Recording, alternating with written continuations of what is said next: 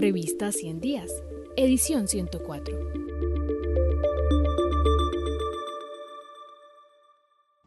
Análisis de coyuntura político-económica de la realidad brasilera. Por Adriano Luis Hahn. Comprender la realidad actual de Brasil exige más que enumerar un conjunto de problemas ampliamente divulgados por los medios de comunicación, pues los hechos en sí mismos no explican las causas e interrelaciones del mundo social. Una narrativa de coyuntura requiere comprender la evolución del capitalismo en Brasil en los últimos años. Esto significa que la realidad social pueda ser reducida al aspecto económico, pero ignorarlo es dejar de lado una dimensión de gran peso en las decisiones políticas del tiempo presente. Por eso veremos a continuación, primero, la trayectoria más reciente del capitalismo, segundo, las políticas de mitigación de las consecuencias del neoliberalismo en los gobiernos anteriores, tercero, el trípode macroeconómico de la actual política económica, cuarto, la vinculación de la economía brasilera a la deuda pública, quinto, cómo el gobierno actual se sitúa ante esa coyuntura, y sexto, propuestas que pueden iluminar una política económica más justa y más fraterna. El capitalismo actual en su forma liberal de economía financiera está presente en casi todo el mundo, organizándose de manera casi autónoma independientemente de nuestras voluntades individuales. Después de creado, el capitalismo hace que la sociedad sea rehén de sus reglas y de su lógica, y que los pocos beneficiados estén en constante lucha para no perder su estatus. Es una especie de juego en el que muchos participantes son obligados a seguir las reglas a riesgo de ser excluidos y otros ocupar su lugar. Brasil vivió la época de industrialización más intensa hasta los años 80. Es la fase del capitalismo industrial en el cual el grueso de la economía giraba en torno a las inversiones en la producción. El capitalismo era invertido creando productos cuya venta generaba nuevo capital. Sin embargo, lentamente, a partir de la década de los 90 y más intensamente en los últimos años, el capitalismo comenzó a distanciarse de la industria, volviéndose cada vez más hacia el capital especulativo o capital ficticio, e incluso capital improductivo. En otros términos, Brasil se fue desindustrializando cada vez más y los nuevos empresarios comenzaron a invertir en la bolsa de valores, en la compra de títulos, especialmente de la llamada deuda pública que el propio gobierno colocó a disposición de los capitalistas. La lógica cambió. Ya no había más capital invertido y reinvertido en la producción, sino capital produciendo capital.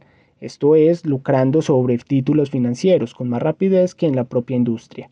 Por tanto, esa forma de mercado o capital improductivo asumió la hegemonía, aunque también surgen otras formas de mercado que existen o sobreviven concomitantemente, como podemos ver por ejemplo en los centros urbanos. Por eso, cuando hablamos de mercado financiero, no se trata de pequeños mercados o tiendas de esquina, sino de grandes escenarios digitales de intercambio de valores que se mueven con un apretar de teclas y a una velocidad sorprendente posibilitada por los computadores más modernos. Brasil ha seguido una política que atiende justamente a los intereses de los grupos inversionistas en títulos, esto es, de los que compran y venden deudas del gobierno y de los bancos que se lucran en un alto porcentaje, recibiendo grandes cantidades a través del cobro de tasas de la deuda, amortización de las tasas, valor que compromete cerca del 39,08 del Producto Interno Bruto. Nunca hubo una auditoría pública de la deuda para ver lo que realmente es justo pagar en otros términos, el problema de Brasil gira en torno de una lógica que retira una inmensa cantidad de recursos que podrían ser destinados para la educación, salud, creación de empleo, cuidado del medio ambiente, etc. Una auditoría podría proporcionar un análisis de todo el historial de la deuda. El trípode macroeconómico está formado por el cambio flotante, la meta de inflación y la meta fiscal o responsabilidad fiscal. El cambio flotante significa que las fluctuaciones del dólar dependerán de la oferta y la demanda en el mercado financiero y sin que medie allí un control sistemático del gobierno. La meta de inflación definida por el Consejo Monetario Nacional es el preestablecimiento de un porcentaje o valor dentro del cual el precio de los productos debería mantenerse. Finalmente, la meta fiscal o meta de superávit primario es la obligación de reservar un determinado valor para pagar los intereses de la deuda pública a los acreedores, es decir, pagar las tasas de interés de la deuda y no la deuda propiamente dicha. Sin entrar en minucias, fue la política neoliberal la que puso al país en función de los intereses de unos pocos y no en función de la mayoría carente y empobrecida. El porcentaje de pagos a los acreedores es casi la mitad del Producto Interno Bruto Nacional. Mucho podría hacerse si ese dinero fuese invertido en educación, en infraestructura, en políticas sociales, en políticas de defensa del medio ambiente, en investigación, en salud, etc. Pero la pauta de discusión de una auditoría parece olvidada, salvo por quienes trabajan y saben que ese modelo económico solo beneficia al mercado financiero, como bien lo afirma María Lucía Fatorelli, coordinadora de la Auditoría Ciudadana. Esta política neoliberal, contrario a lo que algunos pueden pensar, fue mantenida, considerados los debidos tonos y matices durante los gobiernos Lula y parte del gobierno Dilma.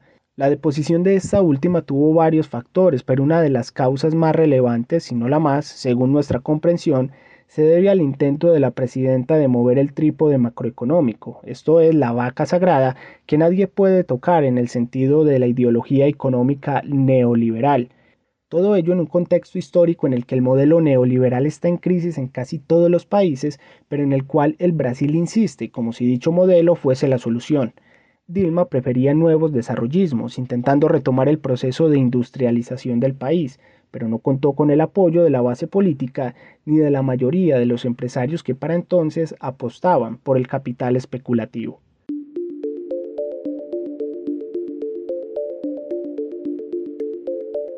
Este artículo hace parte de la edición 104 de la revista 100 días, del periodo enero-abril de 2022. Si quieres terminar de conocerlo, ingresa a nuestro sitio web www.revistaciendiascinep.com.